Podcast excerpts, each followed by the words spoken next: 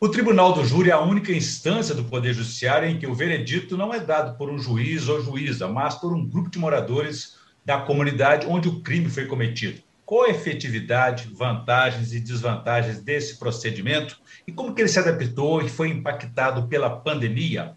Esses são os principais temas de hoje do Pensamento Jurídico, uma produção da Associação dos Magistrados Mineiros, a AMAGES. E para falar sobre o assunto, nós vamos conversar com o juiz auxiliar da comarca de Governador Valadares, no leste mineiro, Vinícius da Silva Pereira. Doutor Vinícius, obrigado por nos atender aceitar o nosso convite. Muito obrigado, uma satisfação, Orion. Fico muito honrado de estar aqui com vocês. Obrigado. E a você que nos acompanha, por favor, inscrever-se no canal da Amagem no YouTube é, e também enviar suas sugestões e comentários que serão muito bem-vindos. Doutor Vinícius, então vamos iniciar nossa conversa a respeito dessa situação envolvendo o Tribunal de Júri, que tradicionalmente né, é, ele é realizado presencialmente. Com a pandemia, como é que ele se adaptou é, para manter a sua efetividade, as exigências constitucionais da defesa, e sim, enfim, foi realizado também virtualmente ou não? Certo. Orion, é, essa questão da, da, da, da presencialidade né, do Tribunal do Júri ela é muito importante, né, porque é o jurado, que é a pessoa leiga, o comum do povo, que irá decidir ao fim e ao cabo né, o destino daquela pessoa que está ali é, sendo julgada, é muito importante que ela tenha o contato ali com, com o promotor, com o advogado de defesa, para ouvir as suas razões, né, para ouvir o próprio réu ali sendo interrogado, se for o caso. Quando nós começamos a pandemia, infelizmente, naquele momento em que se houve é, um determinado fechamento, uma restrição total né, do, do serviço, os tribunais do júri eles ficaram suspensos as sessões presenciais, inclusive por própria determinação do, do Tribunal de Justiça de Minas. E ao longo da pandemia, com algumas flexibilizações, alguns magistrados optaram é, por tentar uma forma híbrida né, de julgamento, em que algumas partes é, participariam de forma virtual, como, por exemplo, no seguinte modelo: juiz e jurados presentes, com respeitando o distanciamento social dentro do salão do Tribunal do Júri, no prédio do fórum, e promotor de justiça e advogado de defesa, réus e testemunhas sendo é, participando da sessão de forma virtual. Mas isso, é, creio que não ocorreu muitas vezes. Hoje, já com essa maior é, flexibilização, né, o que, que se tem feito? se tem adotado, então, a sessão presencial, procurando respeitar a questão do distanciamento entre os jurados que vão compor o conselho de sentença, o promotor, o juiz, o defensor, o réu e as testemunhas, e minimizado né, ou restringido sensivelmente o número de pessoas que podem estar assistindo à sessão plenária, já que o julgamento, em regra, ele é público. Então, foi uma solução, digamos assim, híbrida inicialmente, né? presencial e virtual, não totalmente virtual, até porque isso pode trazer dificuldades para a defesa do réu, não é? Exatamente, é para a defesa e, e não só para a defesa, mas poder, poderia de alguma forma gerar algum tipo de questionamento que poderia levar à própria nulidade e à perca do ato, né? Já como a questão que é a incomunicabilidade dos jurados, né? ficaria um, um, uma grande questão de como se é, verificar essa incomunicabilidade dos jurados se eles pudessem, por exemplo, participar de forma virtual. Então, é, por essa razão, se fazia nesse início aí de, de forma híbrida. Ou seja, há esse risco, então, se numa decisão desfavorável, a defesa e o réu procurarem aí um recurso para tentar anular esse julgamento que foi feito fora, digamos aí, dos padrões né, mais conhecidos, mais tradicionais. Exatamente, Orion. Não só a defesa, né, mas o próprio Ministério Público, né, como parte é, acusadora, e também, em, em, se vendo prejudicada com eventual veredito que não concordasse, poderia também é, arguir esse tipo de nulidade. Entendi. Parece que o Conselho Nacional de Justiça também se manifestou a respeito disso, levou algum tempo para poder se adaptar. E qual foi a orientação que ele deu para os magistrados e magistradas? A orientação era que é, ao se fazer essa, essa sessão de forma presencial, né, que o magistrado procurasse observar estritamente essas, essas é, restrições de segurança sanitária, né, que é o distanciamento, é, a, a, fornecimento de máscaras, álcool gel, né, e a restrição de participação de plateia é, presente ali no, no plenário.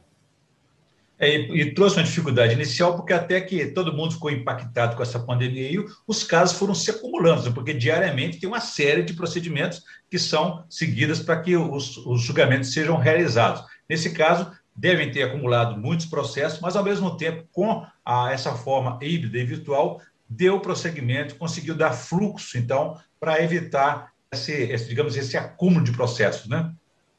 É verdade, Orion. Houve sim um, um acúmulo de, de, julgamentos. Né? Eu, por exemplo, estou substituindo aqui na primeira vara criminal da comarca é, atualmente, em razão da, da licença médica do, do, titular, e estou né, tendo muitos júris aí acumulados, inclusive de, de réus presos, né, que têm a prioridade é, para que sejam julgados, em razão dessa questão da, da pandemia. E o que está tendo muita dificuldade também nesse momento de pandemia, que ainda nos assola, Orion, é a questão de você conseguir é, alcançar é, o quórum mínimo de jurados, né, é, para poder instalar as sessões do júri. Isso também tem sido um fator de, de dificuldade aí para que os julgamentos ocorram.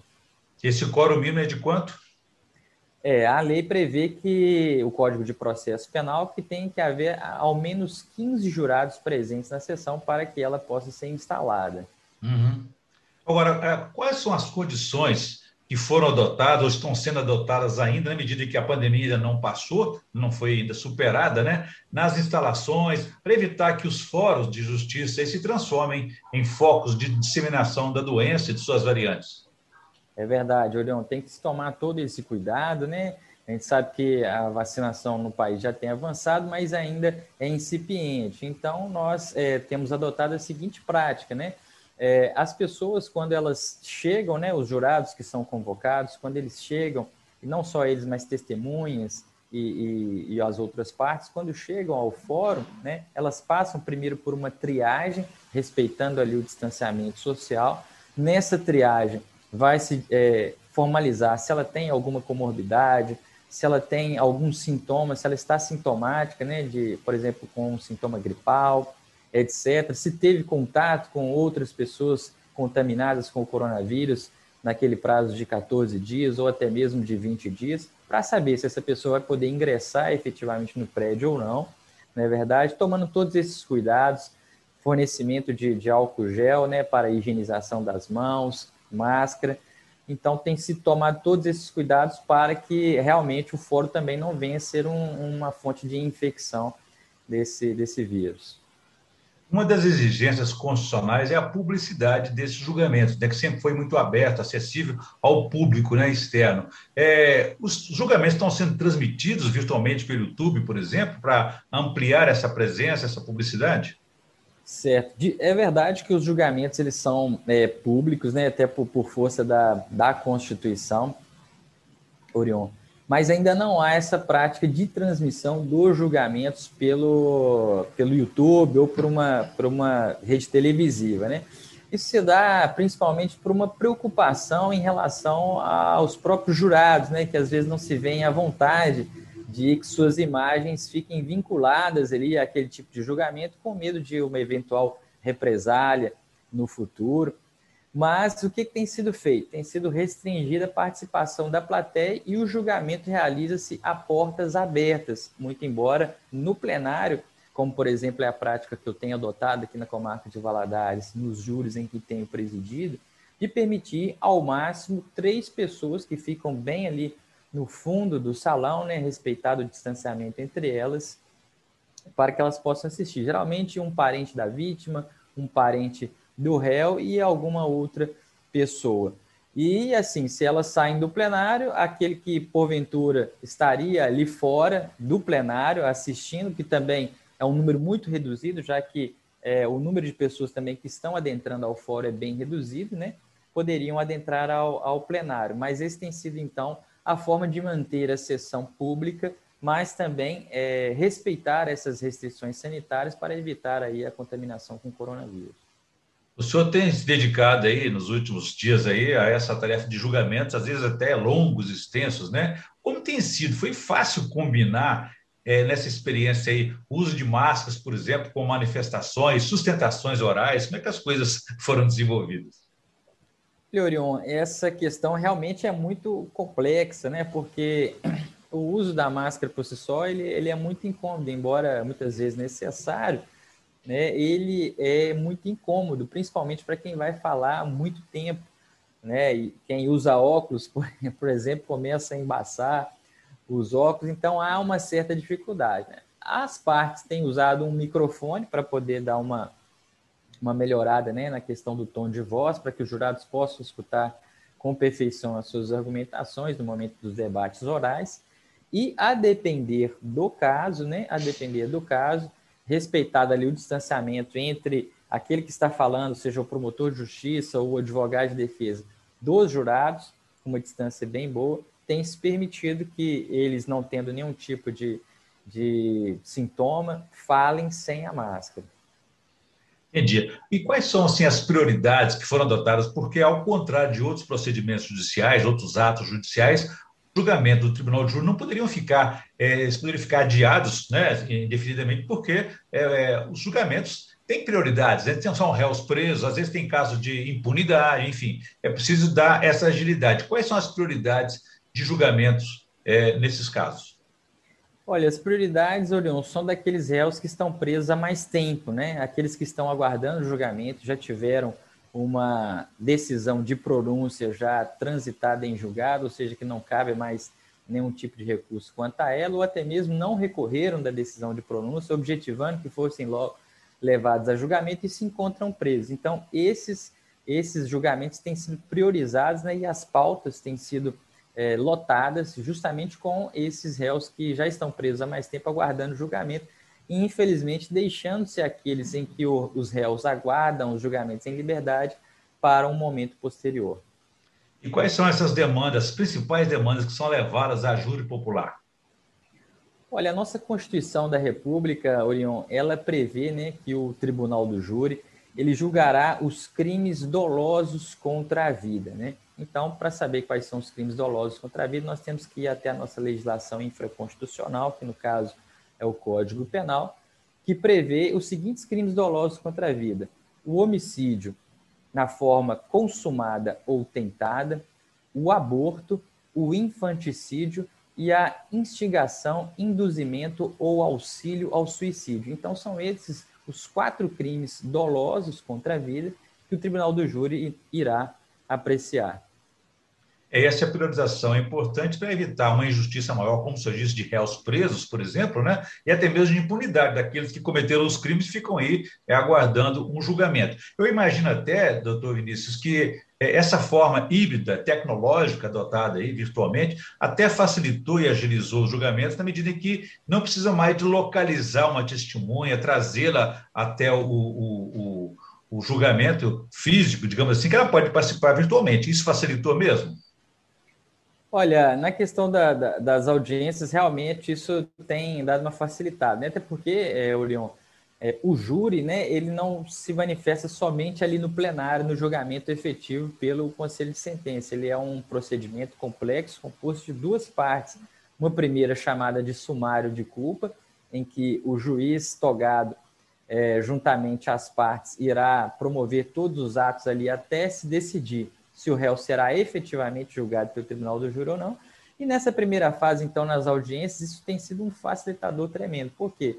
É, com essas restrições que nós temos das pessoas irem até o fórum, né, a forma delas poderem depor de onde se encontram de forma virtual e até mesmo pessoas que moram fora da comarca, né, precisariam ser ouvidas por cartas precatórias, às vezes até em outros países, essa tecnologia ela é, facilitou demais esses depoimentos e na agilização é, desses processos. Agora, na realização, então, do julgamento virtual, o réu preso, por exemplo, ele vai responder, ele vai participar é, virtualmente da própria penitenciária. Existe um local onde ele pode é, ser, é, participar, se manifestar, a sua defesa também, e, e ele pode se negar ou não a participar virtualmente? Olha, eu particularmente entendo, Orion, que ele pode sim se negar a participar é, virtualmente, que ele teria um direito de estar presente e presencialmente, né, sendo até um pouco redundante, na sessão do plenário do julgamento do júri.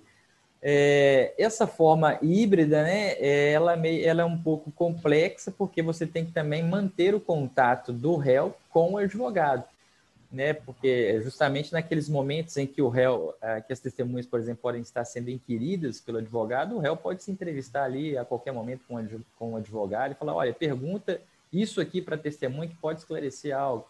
E se não tem esse contato, né? Se não se está ali perto, isso fica realmente dificultado e pode prejudicar a defesa é, do réu, levando a eventual nulidade do julgamento. Então, por isso que nessas questões aí é priorizável que o réu esteja presente lá no, lá no tribunal, lá no fórum. Entendi. Doutor Vinícius, agora o senhor falou a respeito das dificuldades aí do coro de jurados, né? Qual que é o perfil e critério na escolha desses jurados? Certo. Olha, o Código de Processo Penal, ele demanda que anualmente, por volta de outubro, seja é, feita a lista geral dos jurados da comarca. Né? Então, tem um determinado número lá para o número de habitantes da, da, da comarca. E então se forma a lista geral, pega-se aí uma, uma lista é, de nomes de associações é, de bairro, associações comerciais, de bancos, de faculdades, é, do setor público, né, da prefeitura, do legislativo, ou seja, o nome daquelas pessoas que são consideradas cidadãos de bem, né, para que elas possam então vir a compor a, a lista geral de jurados. O que, que acontece? O júri ele é composto pelo juiz, que é o presidente do ato, e por 25 jurados que serão convocados para, para a sessão de julgamento. É o que diz o Código de Processo Penal. Então, o juiz ele faz um sorteio desses 25 jurados, em que a participação, inclusive, do Ministério Público e da Defesa, e convoca, né, manda intimar para que esses jurados então possam comparecer na sessão. Ocorre que muitos jurados né, têm é, manifestado é, que são do grupo de risco da, da Covid-19, que tem algum tipo de comorbidade, e isso realmente tem é, impactado na hora de se conseguir o quórum mínimo para instalar a sessão, que, como eu disse anteriormente, é de 15 jurados. Se você não obter o um número mínimo de 15 jurados presentes ali na sessão, o juiz não pode instalar o julgamento. Então, isso tem impactado de forma significativa, então, a escolha do jurado. Qual tem sido a prática que eu, inclusive em conversa com outros colegas juízes, nós temos adotado? Nós temos sorteado um número a mais do que 25, ou seja, por volta de 35, às vezes 40, e por que não, às vezes até 50 jurados, ou seja, o dobro do número previsto em lei. Orion, há alguma irregularidade nisso? De forma alguma. Esse artigo do Código de Processo Penal que diz que o número de jurados é 25, ele deve ser entendido como um número mínimo de jurados que o juiz pode convocar para a sessão. Até porque não há nenhum prejuízo para o Ministério Público e nem para a defesa do réu. O que se visa com o sorteio de um maior número de jurados é evitar justamente que não haja né, o quórum mínimo para instalação da sessão, ou seja, para que o julgamento efetivamente ocorra, né, e também possibilitando às partes aí uma, um maior número de pessoas para que eles possam escolher ali dentre os sete que irão compor o conselho. Seja como for, importante, muito importante seguir rigorosamente os ritos aí constitucionais. O senhor falou a respeito de é, anulação. Em que situações a defesa pode pedir anulação de todo o julgamento, quais são as alegações e onde que esse recurso deveria ser feito? Certo. Bom, a nulidade do julgamento ela pode ocorrer por diversas formas. São aí é, várias as questões que podem levar à nulidade do, do, do, processo, principalmente quando você ofende o princípio da plenitude de defesa, que é uma garantia e um direito constitucional do réu. A nossa Constituição diz, Orion, no artigo 5 inciso 38, que é o inciso que prevê o tribunal do júri como competente para julgar os crimes dolosos contra a vida, que as decisões tomadas pelo conselho de sentença, elas são soberanas, ou seja, a soberania dos veredictos do júri, que deve ser adotado o sigilo nas votações, ou seja, ao julgar, os jurados, ao estarem votando ali, esses votos devem ser sigilosos, devem ser colhidos de maneira sigilosa, e também deve-se garantir ao réu a plenitude de defesa. Então, se você não observa algo que pode gerar um prejuízo para a defesa, como, por exemplo, é, quando o Ministério Público é, é, eventualmente ou por equívoco, acaba mencionando a decisão de pronúncia do juiz e utilizando a argumentação que o juiz é, fez na sentença, na decisão de pronúncia, para fundamentar o pedido de condenação do réu. Isso é considerado pelo Código de Processo Penal como um argumento de autoridade. E se assim o fizer, pode gerar a nulidade do julgamento, porque estará então gerando um prejuízo para o réu. Outra questão, por exemplo, se o réu estiver sendo julgado algemado. A gente sabe que com a súmula vinculante número 11 é, do Supremo Tribunal Federal, o uso de algemas ele deve ser justificado, né, por escrito, inclusive. Então, vamos supor que haja uma justificativa para que o réu esteja sendo julgado ali, esteja algemado durante o julgamento. Se o Ministério Público, por exemplo, utiliza aquilo como um argumento para pedir a condenação, do tipo: olha, senhores jurados, os senhores estão vendo ali que o réu está algemado, isso é porque ele é uma pessoa perigosa, por isso ele merece ser condenado. Se o Ministério Público utiliza esse tipo de argumentação, isso também, pelo Código de Processo Penal, considerado argumento de autoridade, poderá levar à nulidade por estar causando prejuízo à defesa. Outra questão é, por exemplo, se o voto não for sigiloso, o voto do jurado não for sigiloso. Isso também pode levar a uma nulidade. Enfim, são diversas as causas né, que podem levar a uma nulidade, mas essas são três assim que, que podem ocorrer mais facilmente. Ok, doutor Vinícius, nós estamos na reta final do nosso programa. Tem mais uma questão, professor, aqui. O Tribunal do Júri está completando, ele está perto de completar 200 anos né, de atuação no Brasil. É, qual avaliação que o senhor faz da importância dessa participação da comunidade? é, é garantia de justiça sempre no júri? Olha, Orion, é, um tribunal do júri, como você disse, é uma instituição que já está aí beirando ao seu bicentenário, né? E eu reputo ela como muito importante para a democracia. Você pode ver que a nossa Constituição, nós adotamos aqui um modelo de democracia representativa, né, em que o povo exerce o poder da qual ele é soberano por meio de seus representantes eleitos, ou seja, os legisladores, os governantes, mas a própria Constituição, ela prevê alguns mecanismos de democracia direta, ou seja, aquele em que o próprio povo exerce o poder por si só, como, por exemplo, o plebiscito, o referendo e a iniciativa popular de, de lei. São, algo, é, são mecanismos né, que influenciam aí na, na, no exercício direto do poder pelo povo, mas na questão legislativa e de governo mas também no judiciário o povo também exerce o poder de forma direta. E esse mecanismo constitucional previsto é o tribunal do júri. Então é importantíssima a participação popular, porque ali é o povo julgando o povo, né, os fatos atribuídos ao próprio povo. Ou seja, o réu, uma pessoa, um ser humano sendo julgado pelos seus próprios pares. E aí a sociedade tem a oportunidade de, com o seu próprio senso de justiça, né, já que o jurado não precisa fundamentar, ele decide com imparcialidade e a sua íntima convicção de justiça, ele vai dizer o direito para o caso concreto, ou seja, se o réu merece ser condenado ou se ele merece ser absolvido. Muito bem, para a gente encerrar, então, eu gostaria, doutor Vinícius, que o senhor fizesse a indicação de leitura para a nossa audiência, por favor. Certo. Uriel, eu tenho aqui um livro comigo, um livro é, muito bom que eu reputo. É esse livro aqui, não sei se vai aparecendo bem na câmera, Assim está aparecendo. Se, ele se chama Uma Vida com Propósito. Porque, porque estou na Terra. Ele é do autor que chama Rick Warren. Ele é um best-seller americano, já foi traduzido para mais de 50 idiomas, já vendeu mais de 40 milhões de cópias em inglês, e aqui no Brasil, em português, já vendeu mais de um milhão e meio de cópias, ou seja, um best-seller, um livro consagrado.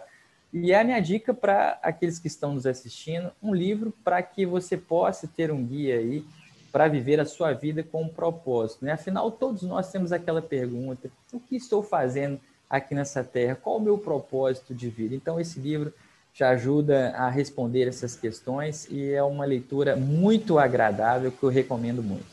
Com certeza, uma boa indicação. Eu conversei aqui então com o juiz Vinícius da Silva Pereira, que é juiz auxiliar da comarca de governador Valadares, e discutimos aqui sobre a importância do Tribunal de Júri perto de completar o seu bicentenário e como foi impactado esse procedimento durante a pandemia. Doutor Vinícius, muito obrigado pela entrevista, foi um prazer falar com o senhor aqui e até a próxima. Eu que agradeço, Orion. Um abraço e até a próxima. Muito bem, e é você que nos acompanhou até aqui. Você pode ver e rever esse programa, essa entrevista, no canal da Amages, no YouTube, nas redes sociais e também no site da associação. Ficamos por aqui. Um abraço a todos e até a próxima.